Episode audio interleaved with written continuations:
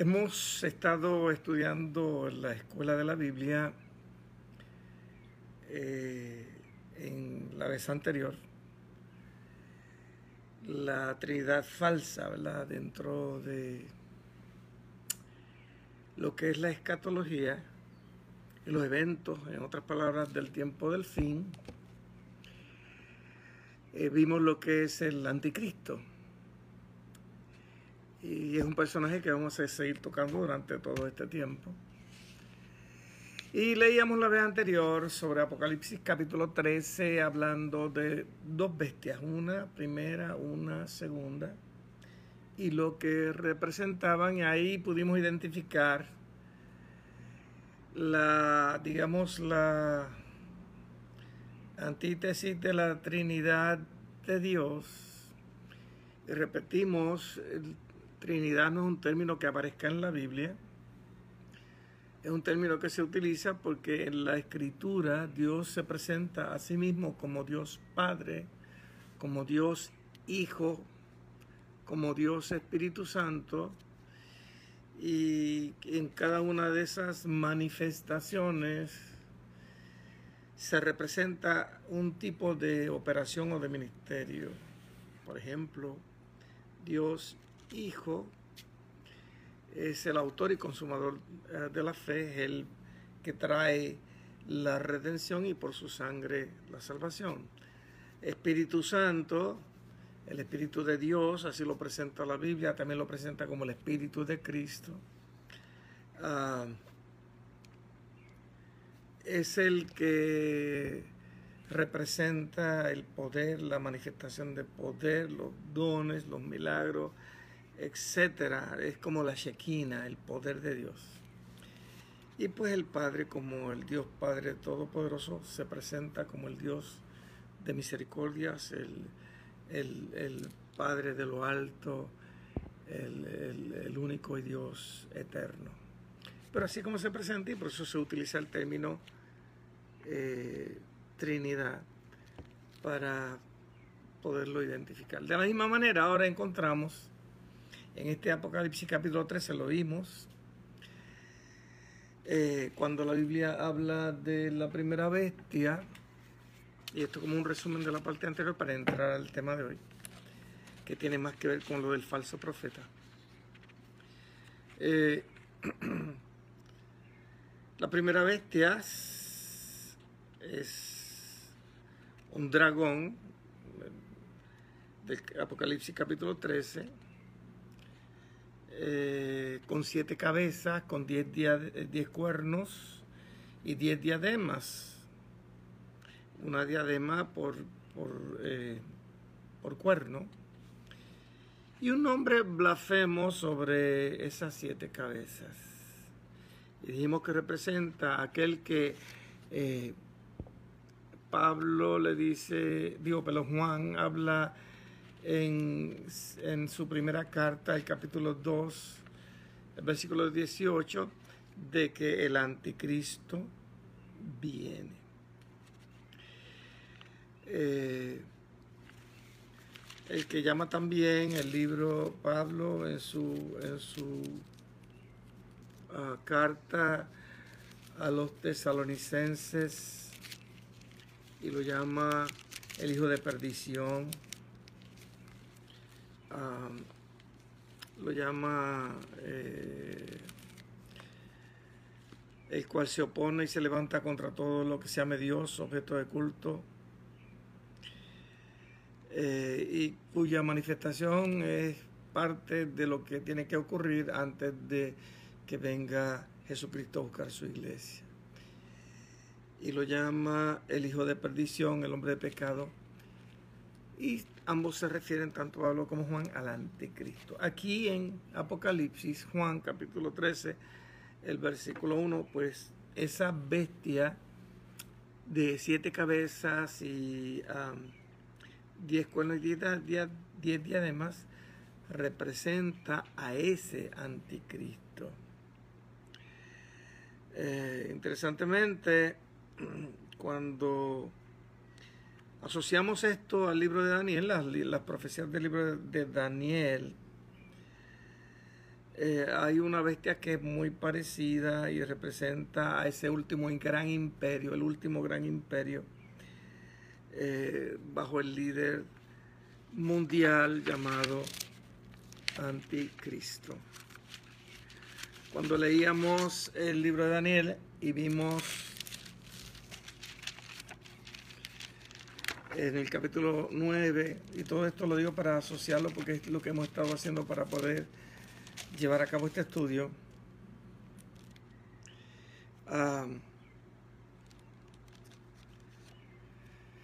el capítulo 9, perdón.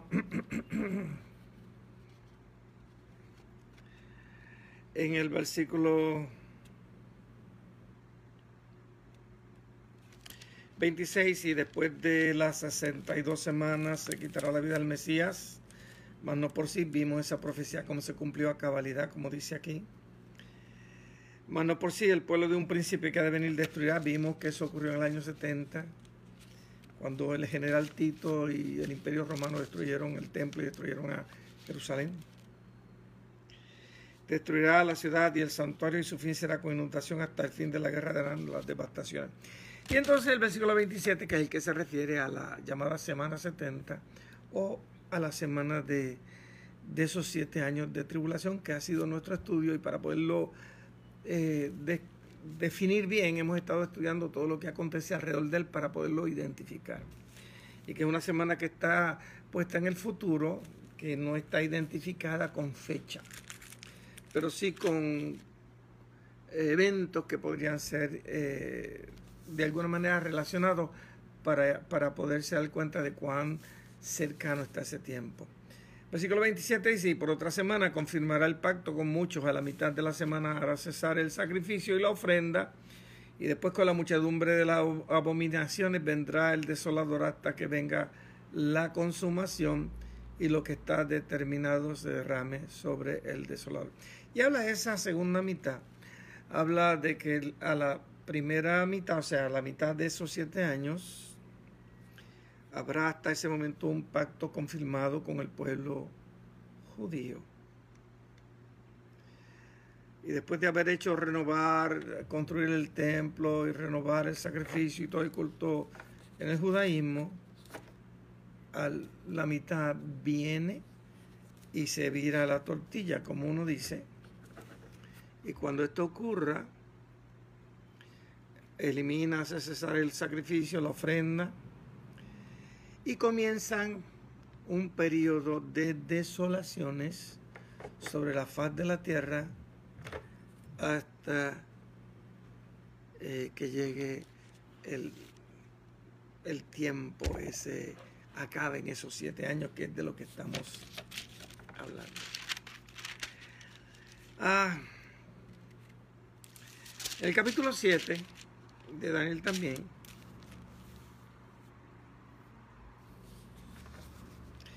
en el capítulo 7, el versículo 7 de Daniel, Daniel dentro de las visiones que él ve, él ve cuatro bestias en el capítulo 7 durante el imperio babilónico en el cual se había llevado al pueblo judío eh, hacia el exilio. El versículo 7 dice, después de esto miraba yo en las visiones de la noche y aquí la cuarta bestia espantosa y terrible y en gran manera fuerte, la cual tenía unos dientes grandes de hierro y devoraba y desmenuzaba y, las sobras las hollaba con su pie, era muy diferente a todas las bestias que vi antes de ella y tenía diez cuernos. Mientras yo contemplaba los cuernos aquí, que otro cuerno pequeño salía de entre ellos y delante de él fueron arrancados tres cuernos de los primeros de los primeros. Y aquí que este cuerno tenía ojos como de hombre y una boca que hablaba grandes cosas. Y coincide esta de, hablar grandes cosas con la expresión que trae el libro del Apocalipsis también en el capítulo 13 eh, se le dio boca que hablaba grandes cosas y blasfemia y se le dio autoridad para actuar 42 meses en Apocalipsis 13 a esa bestia se le dan tres años y medio para trabajar. Ahora, lo que yo quiero traer con esto es que en la visión él vio cuatro reinos, porque la interpretación fueron sobre cuatro grandes reinos. El primero de ellos fue, tenía forma ah, ah, una bestia que subía del mar y, tenía forma de león. La segunda tenía eh, semejante a un oso y la tercera semejante a un leopardo.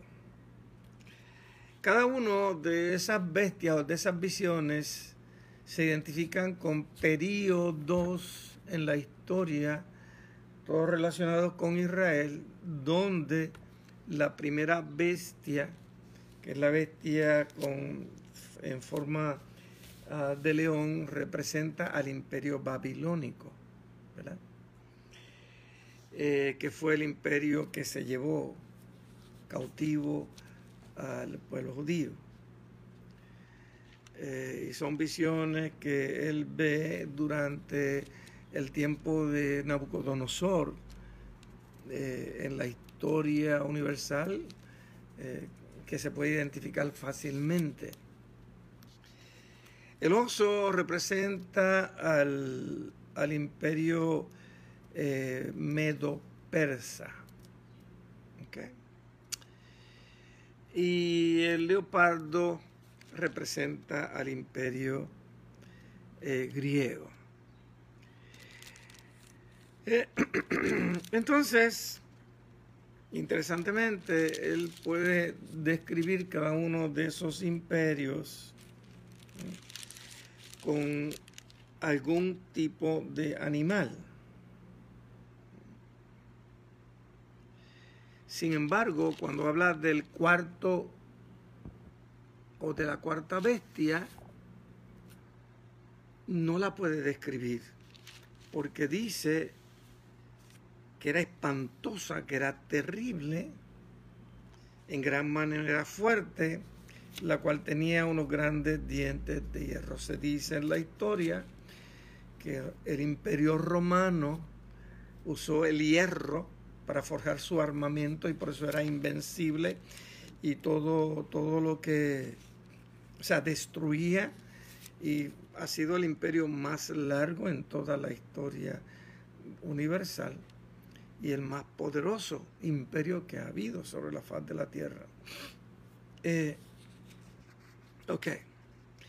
Así que ahora cuando habla de esa eh, Daniel, ahora lo asociamos con lo que dice Apocalipsis capítulo 13 y lo interesante es que entonces en el Apocalipsis 13 cuando, cuando habla de esa bestia es semejante a un leopardo, tiene pies de oso y tiene boca de león y es una combinación muy poderosa de, digamos, de las características de cada uno de los imperios anteriores.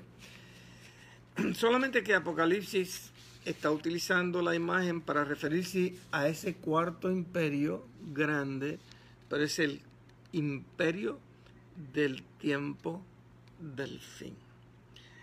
Y dice, como parte de lo que habíamos estudiado, que el dragón, o sea, Satanás, le dio eh, su poder, trono y autoridad.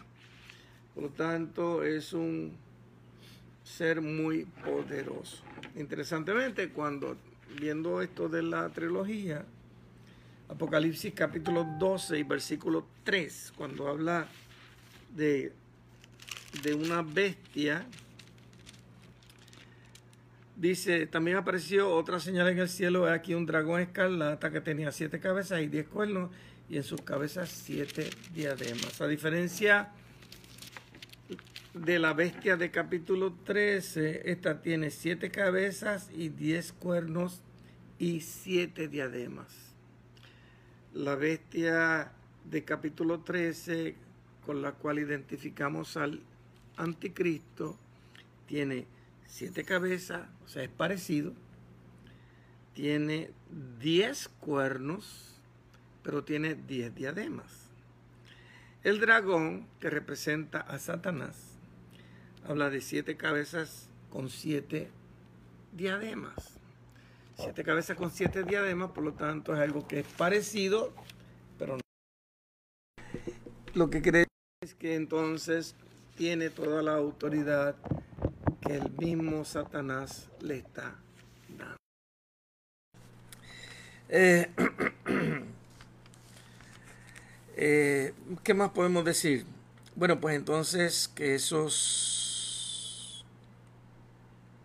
diez cuernos pues representan diez reinos, que va a ser un líder mundial como hemos dicho ya, que ejerce toda la autoridad y que conforme también al igual que Daniel, eh, en su capítulo 7, es un imperio poderoso, en aquel momento se identifica con el imperio romano y también con el imperio al final de los tiempos, por lo cual es como si hubiera un resurgimiento desde el punto de vista este, simbólico del imperio romano. Ah, como ese cuarto imperio, imperio final, que va a vencer Jesucristo al final de los tiempos. ¿Qué más podemos decir? Bueno, pues entonces tenemos eh, la tercera bestia, que es la que representa al falso profeta, a la religión falsa. Eh, y que esa segunda bestia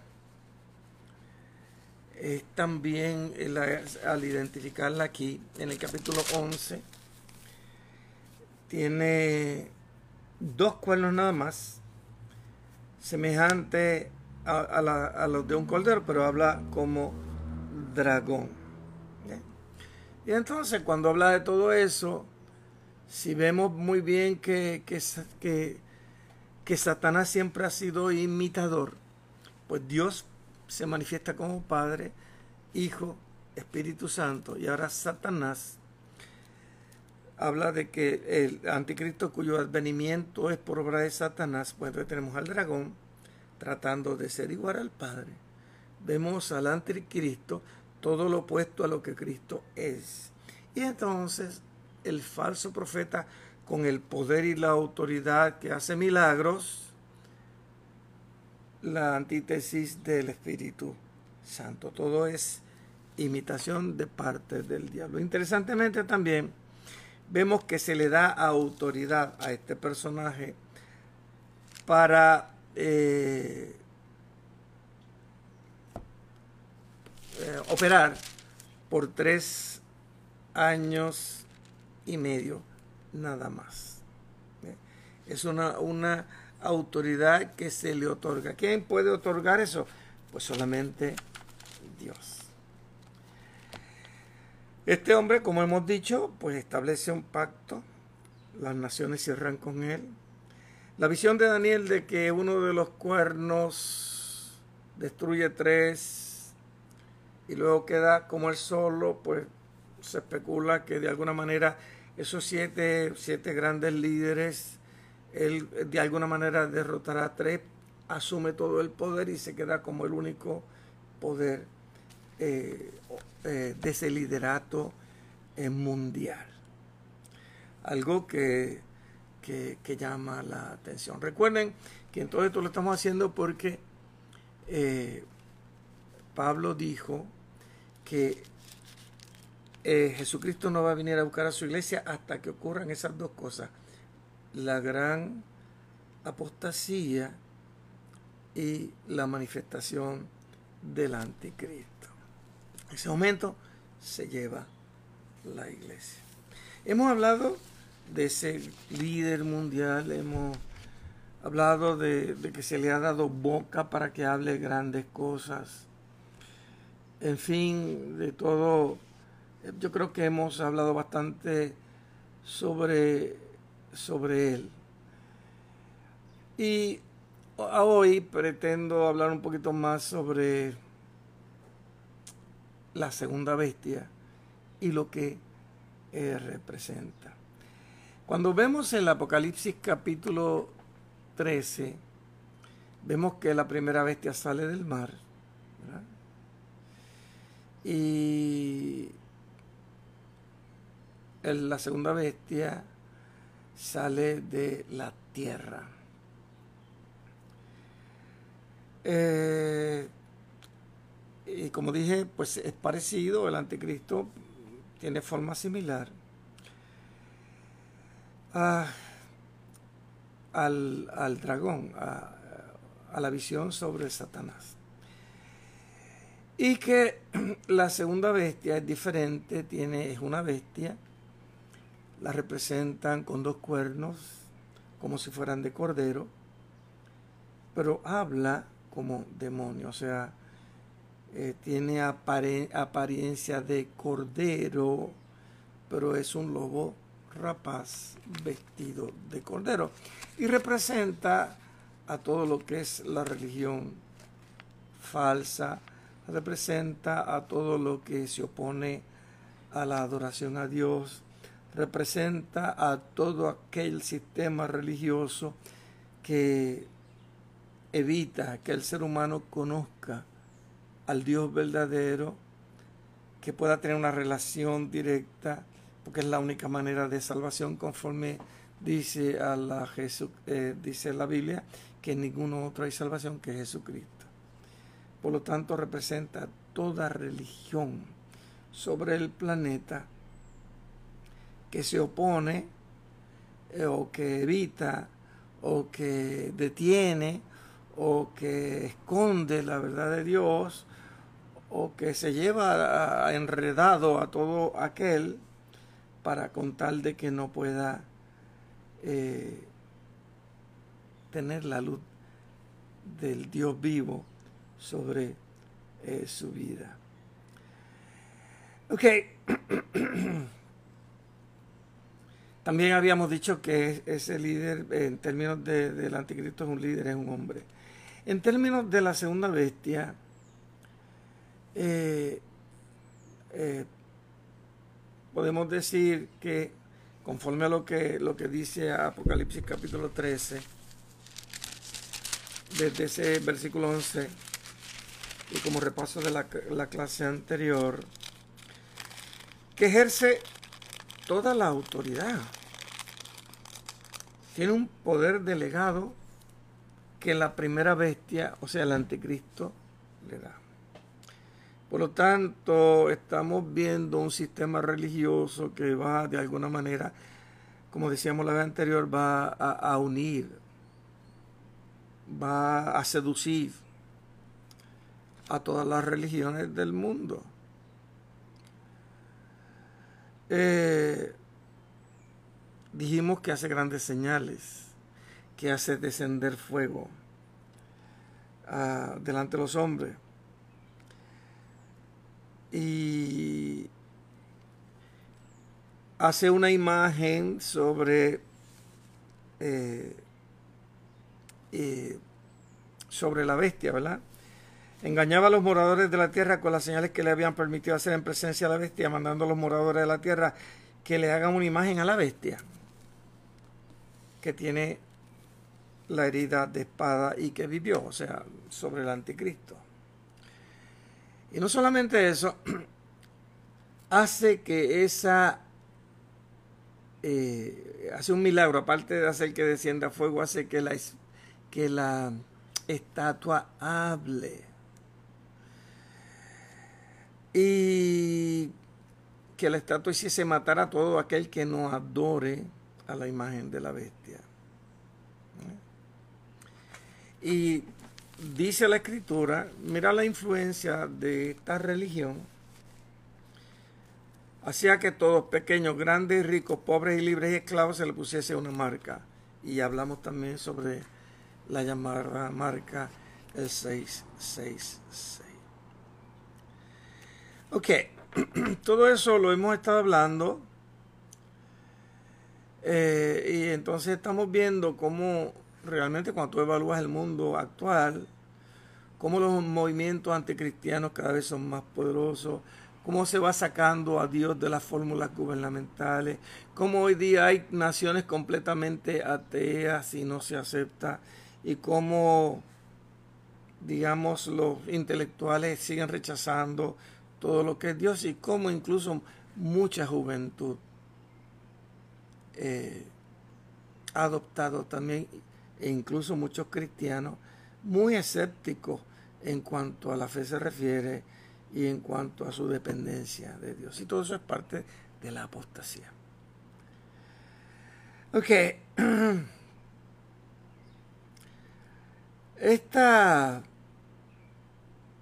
bestia segunda, este falso profeta, este líder, esta religión eh, que va a provocar la adoración, e, es, es el casamiento entre la política y la religión para ensalzar al líder político, para unir al mundo completo, de alguna manera la autoridad, los pueblos siempre han sido religiosos a través de toda la historia.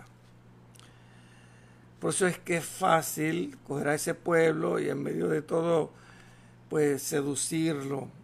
El hombre cae fácilmente seducido por la religión. Karl Marx decía que la religión es el opio de los seres humanos.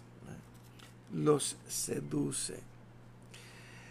Y este individuo y este sistema religioso va a seducir a tal punto que la gente va a decir, nadie como la bestia y nadie como este sistema, porque aquí verán el verdadero poder, fuego descender, revivir, hacer hablar a una estatua. Incluso esa estatua eventualmente la van a ubicar en el templo recién inaugurado en Israel eh, que le va a permitir construir el anticristo. Y una vez este, Israel acepte a este hombre como su líder, como su Mesías, y nadie como él, al final, acuérdate que Dios le dio eh, potestad para operar por tres años y medio. Hasta ahí llegó. A los tres años y medio coloca su estatua en el lugar santísimo. Y eso es una abominación, una afrenta enorme para el pueblo de Israel. Y ahí se acaba la paz de Israel. Ahí comienza la persecución grande del pueblo judío. Y comienzan entonces las desolaciones. Porque la segunda parte de la eh, de los siete años se llaman la gran tribulación. Los primeros tres años y medio, tiempo de paz, tiempos de conflicto, pero tiempo donde ese líder, todo el mundo cierra eh, fila eh, con él. Ah, esta bestia, como dijimos, que presenta el falso profeta, eh, tiene toda la autoridad para ejercer. Hace que la tierra, dice, hace que la tierra adore. Manda a los moradores de la tierra que hagan la imagen. Exige la adoración, promueve una adoración por lo tanto, está levantando este, un sistema religioso completamente antibíblico eh, y completamente falso.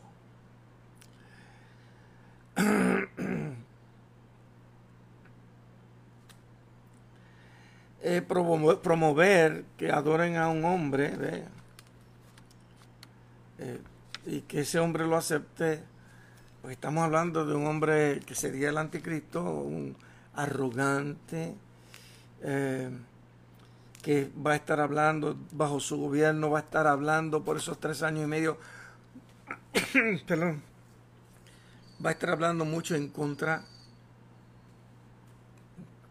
permiso, este, en contra de Dios, hablando grandes blasfemias, oponiéndose a todo y y, en medio de todo ese cuadro poderoso, pues la gente lo va a disfrutar y todos aquellos que no tienen ningún tipo de temor, más todavía. Recuerde que cuando esto ocurra, es importante que podamos entender que cuando esto ocurra, ya la iglesia se fue. La iglesia se fue antes de que comiencen los tres años y medio de paz y luego los tres años y medio de gran tribulación. Pero aquí va a haber predicación y va a haber personas que eh, cuando vean que sus familiares no están, como mismo la vez anterior, que los niños se fueron, que sabían porque conocieron. El Evangelio se ha dado a conocer a mucha gente y mucha gente lo habla, lo piensa, lo ve, pero como no ha entregado su vida, cuando esto ocurra, entonces es que va a decir, espérate que esto es verdadero. A esas personas yo, mi mejor consejo sería, no tengas miedo, ya te quedaste, ahora la fe en Jesucristo te va a costar la vida, pues da tu vida. Es mejor que pases la eternidad con Él que una eternidad en el lago de fuego y azufre. Y hay oportunidad de salvarse, pero no por gracia como ahora, sino por una fe que demanda una acción bien radical y que te va a costar la vida. Está obviamente este poder sobrenatural que va a estar ejerciendo este este sistema religioso totalmente en contra de Dios, ah, al punto que la Biblia habla incluso que el, anticristo, hablando del anticristo, acuérdense que son dos cosas que hay que mantener juntas porque es una trilogía, el diablo, el anticristo y la bestia. Al anticristo se le permite darle guerra y perseguir a todas esas personas que no aceptan ser sellados con su marca y que cuya fe le cuesta la vida. Y dice la escritura, se le da permiso para que los persiga y los venza. En otras palabras, durante ese tiempo no es como ahora. Ahora las puertas del Hades no prevalecen contra la iglesia. Pero en ese momento, la iglesia que resurja, al igual que el pueblo judío, será perseguido. Solamente la intervención al final de los tiempos es la que termina con todas estas cosas, con las catástrofes. Y claro, durante los primeros tres años y medio es paz, pero después se acabó la paz y viene todo tipo de mal sobre la faz de la tierra, que son los tiempos de un juicio eh, divino sobre todo este mundo, eh, con sus filosofías, con sus tendencias, con, con su rebeldía, eh, con su falta de fe al Dios vivo. Ah, ¿Qué más podemos decir?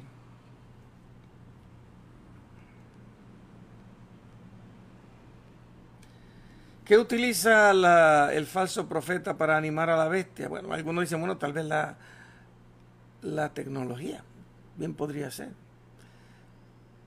Pero la realidad es que la gente va a ver una estatua hablando y va a ser un milagro. Eh, increíble. Ah, ¿Qué más? ¿Qué más podemos decir? Hablamos la vez pasada de las marcas. Ah, también dice que hay un en el el versículo 18 dice el que tiene entendimiento cuenta el número de la bestia, pues el número de hombre y el número de 666, ¿verdad? Habla de ese un número que también hablamos la vez pasada, eh, los nombres hebreos, por, por la numerología que utilizan, pues todos tienen un valor numérico. Ah,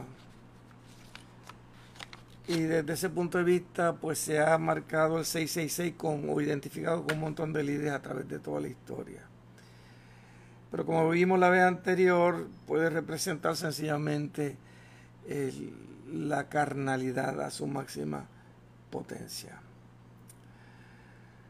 Ah, ¿Qué más podemos decir? En fin, este eh,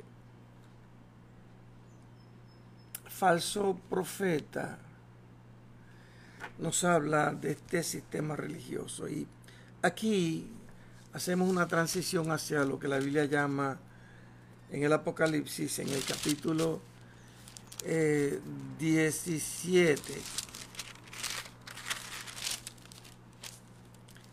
la gran ramera. ¿Por qué? Porque estamos hablando de que este sistema religioso, representado por esta segunda bestia, eh, que es un líder y de un sistema religioso que se opone a todo lo que Dios representa.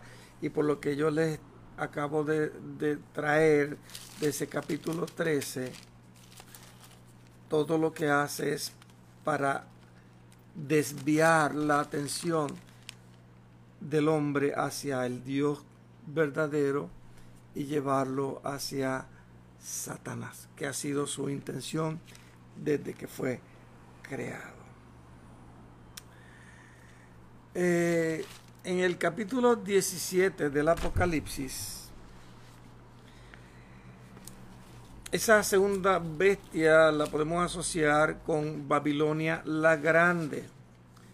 Mira qué cosita más linda se ha presentado por ahí. Un besito para mi sobrina, que la veo por ahí. Barbie. Ah, la representación de todas las rameras en el versículo 5 y de las abominaciones de toda la tierra. Más adelante vamos a ver por qué dice eso. En el capítulo 17 entonces podemos ver el carácter religioso y político de este sistema religioso. En el capítulo 18 identificamos este sistema religioso con el aspecto comercial de Babilonia. Y desde ese punto de vista vamos a ver cómo Satanás utiliza eh, la religión, la política y el comercio para controlar al ser humano. En el capítulo 13 leíamos, por ejemplo, eh, cuando hablaba de, de esa eh, bestia, que en el versículo 17 del 13 ninguno pudiese comprar ni vender sino el que tuviese la marca. O sea, que afecta al ser humano con el comercio, lo amarra. Vemos como siendo un sistema que dice la escritura que se levanta y sale de la tierra, es algo que surge de, la misma eh, eh, necesidad eh, del hombre de tener un, un sistema en el cual creer. Pero a diferencia de un sistema divino, espiritual, es un sistema completamente caído. O sea, su base es terrenal. Cuando leemos el capítulo 17, y quiero empezar a leer ahora algunas cosas para que vea este sistema religioso. Versículo 1 dice, vino entonces uno de los siete ángeles que tenían las siete copas y habló conmigo diciéndome, esto de los siete, las siete trompetas, los siete sellos, las siete copas, todo eso lo vamos a ver después en un estudio. Ahora estamos tratando de identificar los eventos que están ocurriendo durante la tribulación. Preferí empezar por esto de la trilogía satánica porque tienen su tiempo, se les dio su tiempo, el diablo tiene su momento, tiene su reinado, es, como si llama rein, eh, aquel programa decía reina por un día, tiene su tiempo y después esto se le va a quitar todo eso. El anticristo va a alcanzar y en la máxima potencia, cuando esté al máximo, cuando alcanzó todo, todo, todo, todo lo que tenía y podía alcanzar, ahí llega su fin. Todo eso lo determinó Dios. Y lo digo para para que veamos que Dios ha puesto un fin a toda esta maldad también que arropa nuestro mundo. Versículo 1 del capítulo 17. Vino entonces uno de los siete ángeles que tenían siete copias, habló conmigo diciéndome, ven acá y te voy a mostrar la sentencia contra la gran ramera. Hay un personaje aquí que lo presentan como una prostituta. la que está sentada sobre muchas aguas, con la cual han fornicado los reyes de la tierra y los moradores de la tierra se han embriagado con el vino de fornicación. Cuando presenta esto simbólicamente, cuando habla de muchas aguas, representa muchos pueblos. ¿Eh? Cuando habla de que han fornicado los reyes de la tierra y los moradores, habla de la influencia que tiene este sistema religioso sobre el mundo entero, al punto que grandes líderes políticos, líderes de las naciones, cuando habla de que fornican con ella, está eh, eh, hablando metafóricamente de la intimidad con esta y el apego a este sistema religioso. Cuando dice que los moradores de la tierra se han embriagado con el vino de su fornicación. Estamos hablando cómo el mundo entero se va y es seducido por, eh, eh, tal vez por las palabras, eh, por, por un sistema que apela a las necesidades humanas. Si vemos que Satanás utiliza la política, utiliza el comercio y la religión para controlar al ser humano, pues este sistema va a hacer uso política, va a tener poder eh, eh, político. Por eso muchas de las cosas que se hablan de su interpretación es que los dos cuernos de esta bestia segunda representan la política y la religión. Eh, muy bien, así que el pueblo, también la tierra, el mundo se va detrás. Versículo 3, y me llevó el espíritu al desierto y vi una mujer sentada sobre una bestia escarlata llena de nombres de blasfemia, que tenía siete cabezas y diez cuernos. Entonces está hablando de que esta, esta ilustración que habla de, ahora representa, representado en una mujer y una mujer que es prostituta, está sentada sobre la bestia que tiene siete cabezas y que tiene eh, diez cuernos, siete cabezas y diez cuernos. ¿eh? Y las siete cabezas y los diez cuernos está hablando de esta del anticristo, o sea, es, un, es una asociación completa religiosa entre este líder mundial llamado anticristo y este sistema mundial poderoso llamado ahora mujer vestida de escarlata y que lo llama como una segunda bestia. Esto es otra imagen para ilustrar. Ah, llena de nombres de blasfemia que tenía siete cabezas y dientes. Versículo 4. Y la mujer estaba vestida de púrpura y escarlata, adornada de oro, de piedras preciosas y de perlas, y tenía en la mano un cáliz lleno de eh, un de oro lleno de abominaciones y de la inmundicia de su fornicación, y en el, su frente un nombre escrito, un misterio. Babilonia la Grande, la madre de las rameras y de las abominaciones de la tierra. Vi a la mujer ebria de la sangre de los santos y de, los, y de la sangre de los mártires de Jesús y cuando la vi quedé asombrado con gran asombro. A mí me llama la atención las palabras que utiliza Juan cuando dice que cuando vio ese cuadro de la mujer eh, sentada sobre este dragón, cuando la ve borracha, no de, alcohol, sino de sangre. Y es sangre de mártires eh, de Jesús, sangre de los santos de Dios. Él dice que se asombró con gran asombro. Desde el principio Juan fue, las primeras visiones que tuvo fueron visiones divinas tuvo la revelación de Jesucristo. ¿Eh? El, que, el que era, el que es y el que ha de venir. Tuvo visiones del cielo, tuvo visiones. Todo, todo lo que le está mostrando, pero ahora esto, este cuadro lo ha impresionado. ¿Qué vio? Como para decir que estaba impresionado ahora.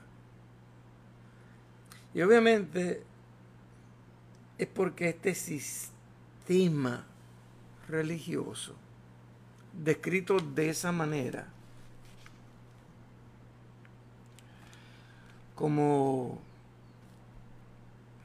una mujer vestida de púrpura y escalata, eh, es algo impresionante, ¿verdad? Es algo impresionante que habría que ver con detalle qué es lo que esto representa. A ver si podemos ver esto.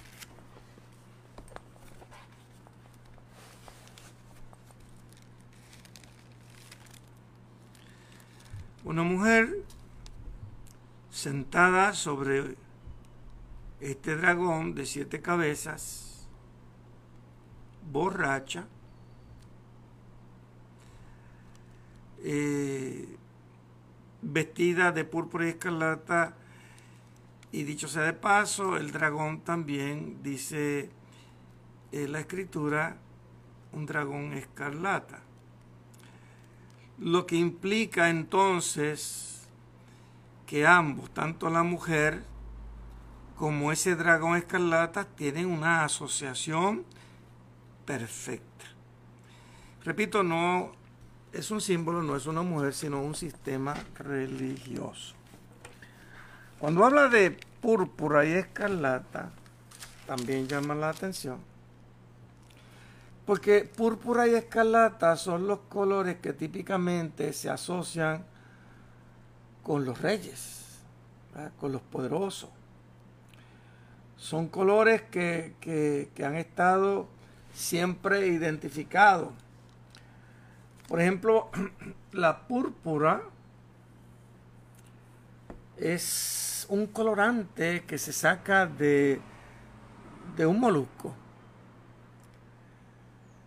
Eh, y es como una mezcla entre un rojo intenso y un morado. Y era carísimo y se utilizaba exclusivamente para las ropas reales. Los grandes, los poderosos, eh, para demostrar su, su, majestuosidad, su ostento, vestían con capas, con túnicas bordadas y de esos colores. Ah,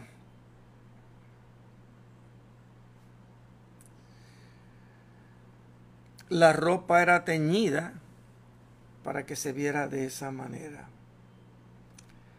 Por eso el púrpura era exclusivo, exclusivo de los reyes y de los sacerdotes. Los grandes emperadores romanos utilizaban eh, la púrpura como parte de su atavío para que su apariencia ante eh, toda la sociedad y todo el mundo eh, controlado, fuera de el gran poder. Recuerden que incluso los emperadores romanos exigían la adoración a él y adoración a Roma.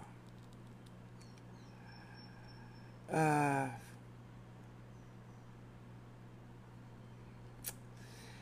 el escarlata es como un color carmesí rojizo. Es un rojo intenso.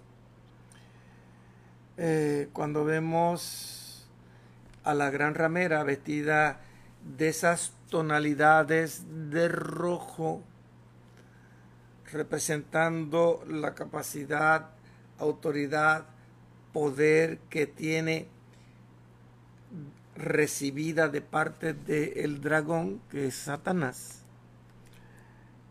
Esas túnicas ceremoniales que ella tiene, esa figura de prostituta eh, que hace fornicar a los reyes, a los poderosos, a los ricos y que embriaga al mundo entero con el vino de sus fornicaciones, pues todo eso nos hace ver cómo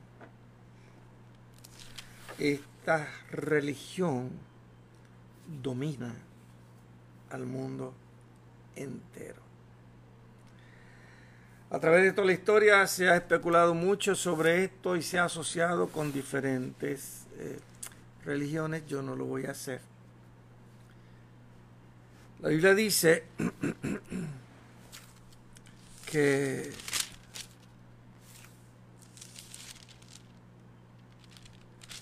hablando de este capítulo 17,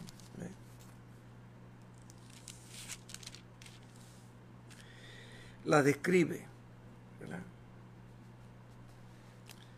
El término que han fornicado es el término griego porneu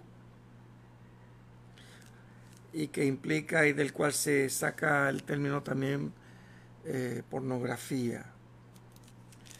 Y habla de la infidelidad, habla de la intimidad ilegal. Por lo tanto, esto representa la intimidad espiritual adúltera, ilegal.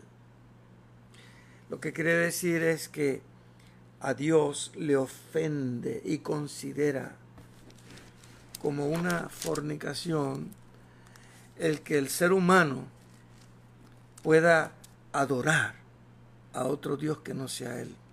Que el ser humano pueda tener un sistema religioso que no sea el de Él. Por lo tanto, aquí todo esto está representado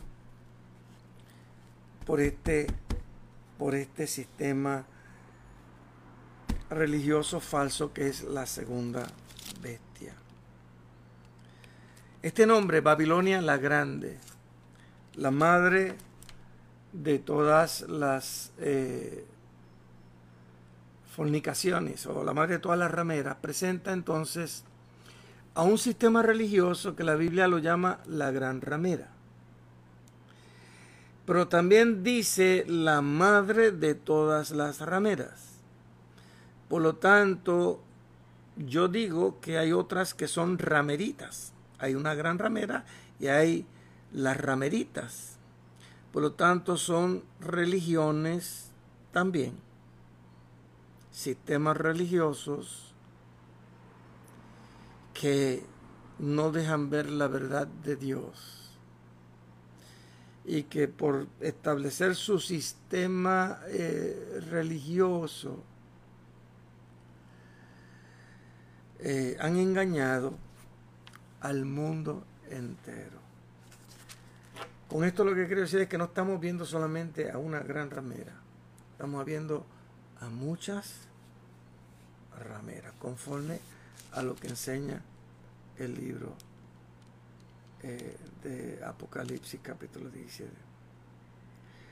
Ahora, aquí habla, y tal vez no podemos continuar porque se nos está acabando el tiempo, de un juicio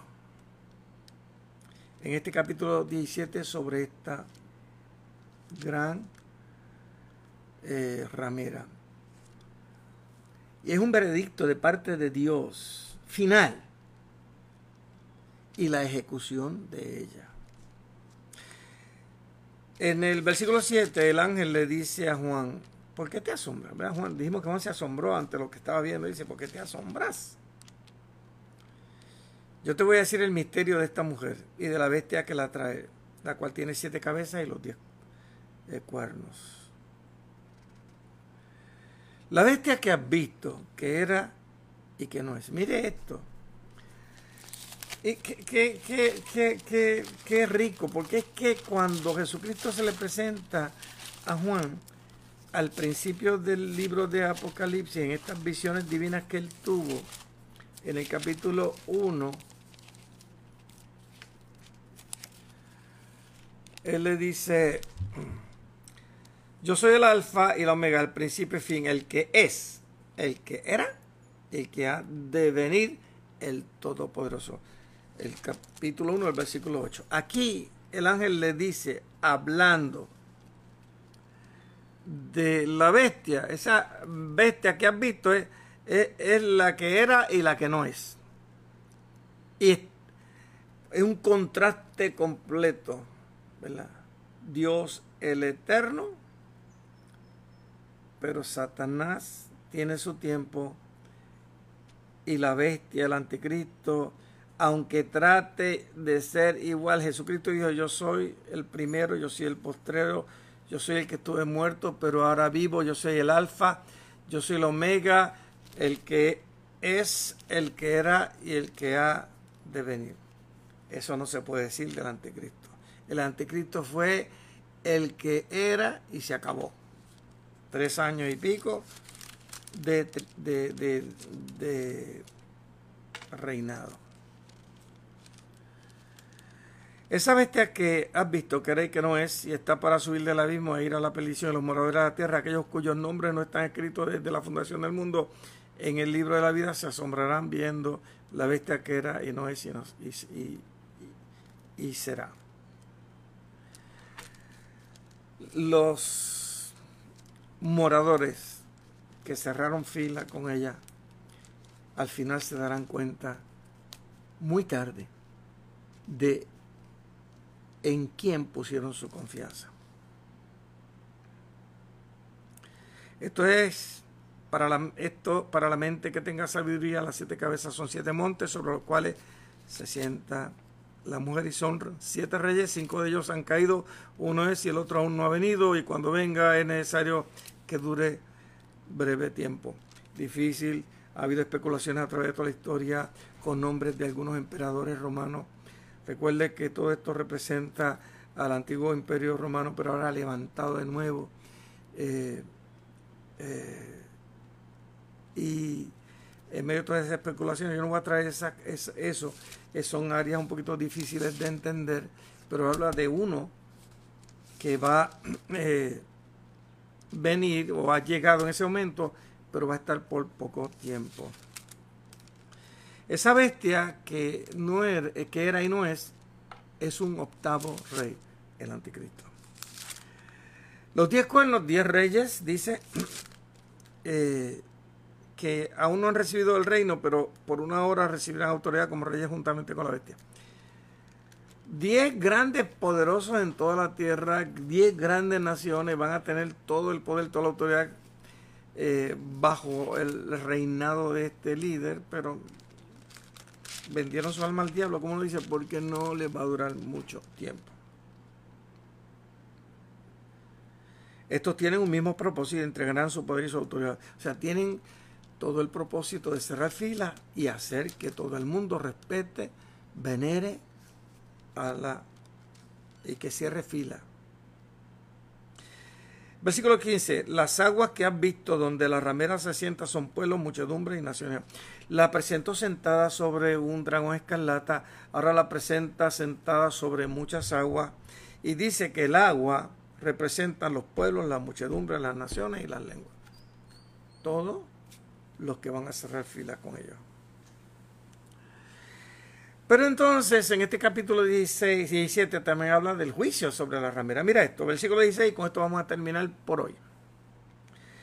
Versículo 16 del capítulo 17 dice, y los diez cuernos que viste en la bestia, estos son, estos aborrecerán a la ramera y la dejarán desolada y desnuda y devorarán sus carnes y la quemarán con fuego.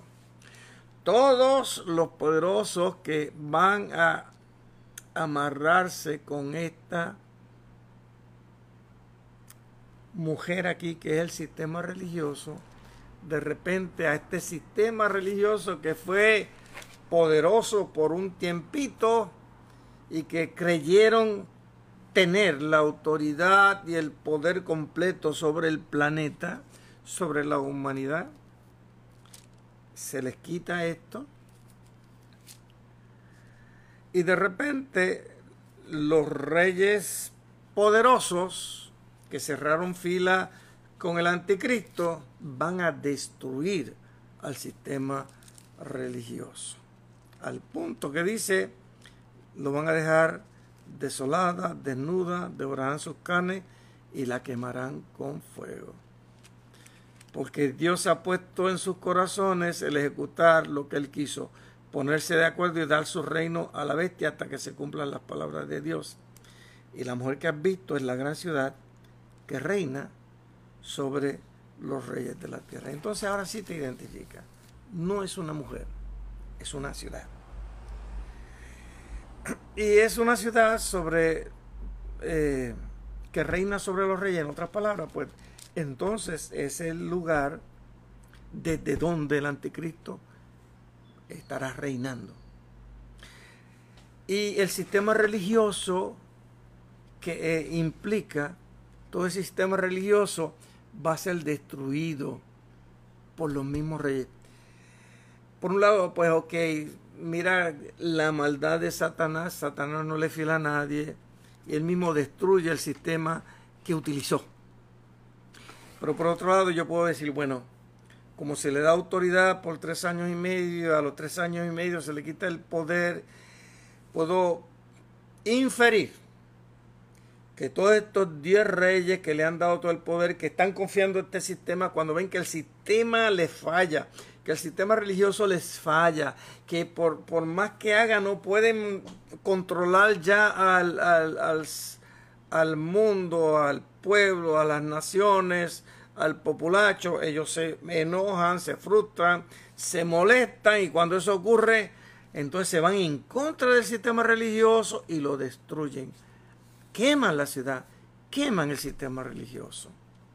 Entonces ya no se casan con el sistema religioso, ahora están totalmente casados con el anticristo, con el líder mundial.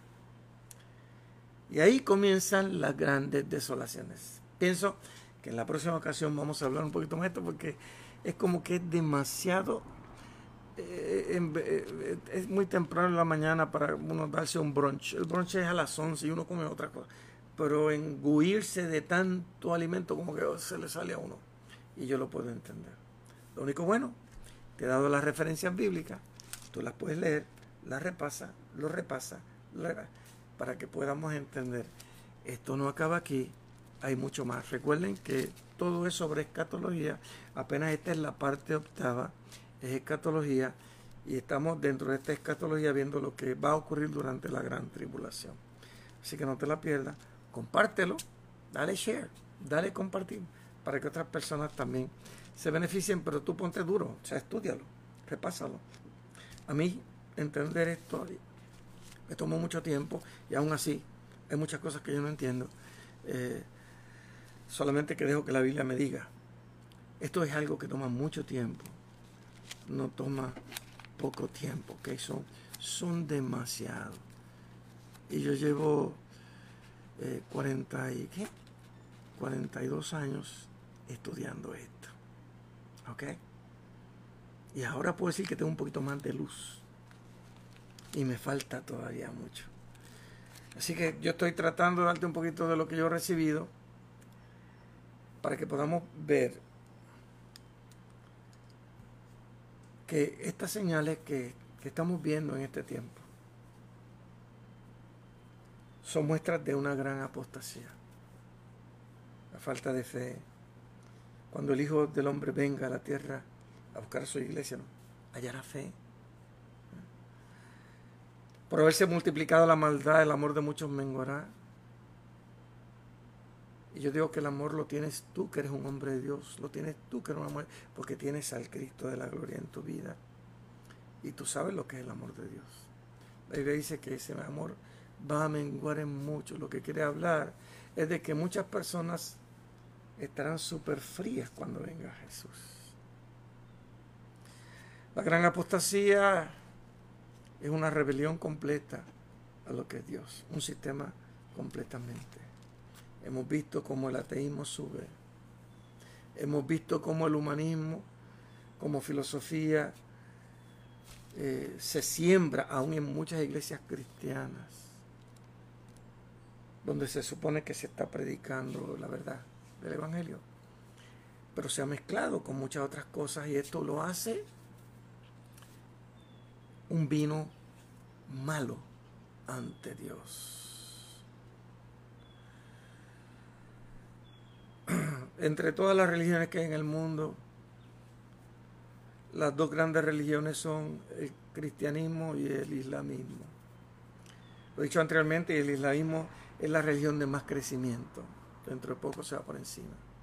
Y dentro del cristianismo son muchas las sectas. Es claro que en el islamismo y un montón de otras religiones Dios no está, el Dios de la Biblia.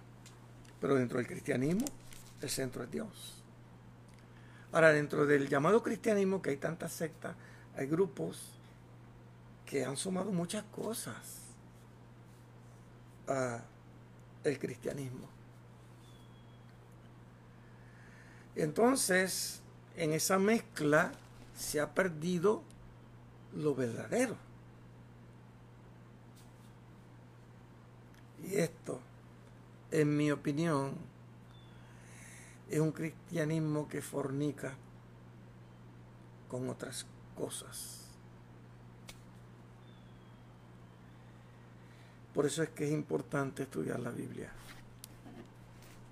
para entender y conocer a Dios, al Dios verdadero, y no caer en la seducción de ningún sistema religioso. Esto de que todos los caminos conducen a Dios no es cierto. Todas las religiones parecen buenas y tienen cierto uh, que yo podría decir eh,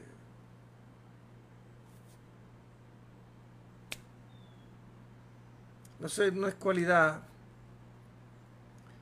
El caso es que tienen cierto vestigio de ayudar al ser humano. Pero el cristianismo verdadero lo que hace es acercar al hombre a Dios a través de Jesucristo, sin añadir nada que no tenga la escritura. Por eso es que los tiempos son bien peligrosos. Porque entre tantas y tantas, porque cuidado que hay mucha vertiente dentro de lo que es la religión cristiana. El vino verdadero se ha licuado con tanta agua de tantas cosas que al final lo que le están dando no es el vino de Dios. Yo no lo digo sin ninguna otra intención que provocar tu mente, tu corazón. Para que haya este sentir, sentir que hubo, por ejemplo, en la iglesia que había en Berea, que cuando escucharon a Pablo predicar y enseñar, se dieron a la tarea de estudiar y buscar a ver si las palabras de él eran verdaderas. Esto se llama responsabilidad que tú como hombre y como mujer seas responsable y busques de verdad. Invito a cualquiera, ¿verdad? Si no ha entendido algo, tiene alguna pregunta, me lo envíe por Messenger. Envíenmelo. Y así pues no lo hacemos público, a menos que usted quiera hacerla pública, pues envíelo dentro de esta misma, en uno de sus comentarios, yo se la contesto. De igual manera, alguna situación que quiera que yo como pastor le ayude, pues también por Messenger para no hacerla pública. En fin, los tiempos son peligrosos. Cuando habla de el advenimiento de ese inicuo por obra de Satanás y ver lo que está pasando, repito lo que he dicho anteriormente, para mí que ese personaje ya está. Pero aún Satanás no le ha dado su poder. Posiblemente ya sea o esté despuntando como líder, no sabemos. Cuando Satanás le dé el poder y surja como la bestia poderosa por el advenimiento de Satanás y le ponga el sistema religioso al lado, poderosísimo también, la cosa cambiará. La buena noticia, amado, amada, Jesucristo es el Señor, de Señor Rey de Reyes.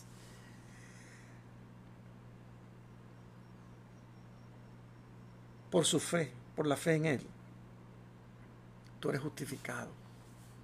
En otras palabras, Dios eh, te declara no culpable de todas las cosas y rebeldías por la fe, porque le has creído a Dios.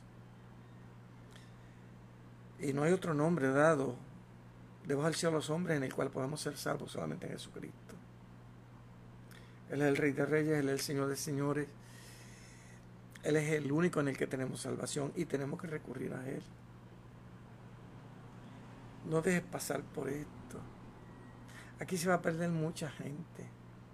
El cuadro de la Biblia es tétrico. No por eso yo voy a decir, eh, pues eso va a pasar y pues me quedo tranquilo. No, no. Eso a mí me urge más a entrar el mensaje en hablar, en abrir el cielo, en presentarte a Jesucristo como el Señor de Reyes, Señor de Señores. Por favor, amárrate a la fe de Jesucristo. Enfrenta estos tiempos. Si nos toca verlo, perfecto. Si no lo vemos, pues que podamos dejar un legado a nuestra familia para cuando todo esto ocurra sepan qué tienen que hacer. Oramos, pero antes los invito a la Iglesia Bíblica Puerto Rico. Hoy viene un misionero venezolano, va a estar con nosotros a las 11 de la mañana en el mensaje. Así que los invito a que estén con nosotros en la Iglesia Bíblica Huerto de Riego. Oramos. Padre, te bendecimos, te damos gloria, te damos honra. Señor, y nos ponemos de acuerdo con mis hermanos aquí. Señor, para entregarte nuestra vida, nuestro corazón, decirte que como tú no hay nadie, que te amamos a ti, Señor. Que nos des espíritu de sabiduría, espíritu de revelación. Espíritu Santo, ayúdanos a entender estas cosas y a amarrarnos más, abrazarnos cada día más a ti.